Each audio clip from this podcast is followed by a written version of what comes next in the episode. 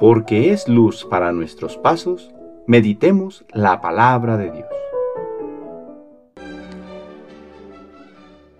Del Santo Evangelio según San Juan capítulo 1 versículos del 47 al 51.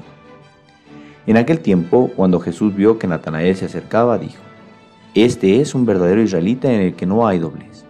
Natanael le preguntó, ¿De dónde me conoces? Jesús le respondió, Antes de que Felipe te llamara, te vi cuando estabas debajo de la higuera. Respondió Natanael, Maestro, tú eres el Hijo de Dios, tú eres el Rey de Israel. Jesús le contestó, Tú crees porque te he dicho que te vi debajo de la higuera, mayores cosas has de ver. Después añadió, Yo les aseguro que verán el cielo abierto y a los ángeles de Dios subir y bajar sobre el Hijo del Hombre. Palabra del Señor.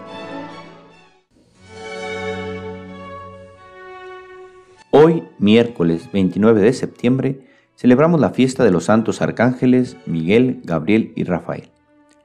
La Iglesia nos invita a poner los ojos más arriba de nuestra realidad material, a la naturaleza invisible también creada por Dios y que nos ha sido mostrada en los acontecimientos de la historia de salvación relatada en la Sagrada Escritura.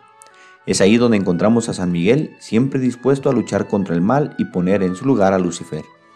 San Gabriel, siendo el mensajero divino que trae las buenas nuevas de salvación a los hombres, y San Rafael, medicina de Dios, que aparece ayudando a Tobías para conseguir la salud de su padre Tobí. Dios es el origen de toda nuestra realidad, tanto la visible como la invisible. Así lo proclamamos todos los domingos al repetir las fórmulas del credo. Los ángeles son seres que han tenido un comienzo en la historia, son criaturas de Dios, pero por su naturaleza espiritual son seres superiores a los hombres, que colaboran en el plan de salvación de Dios por la humanidad y que nos ayudan a realizar la misión que Dios nos pide.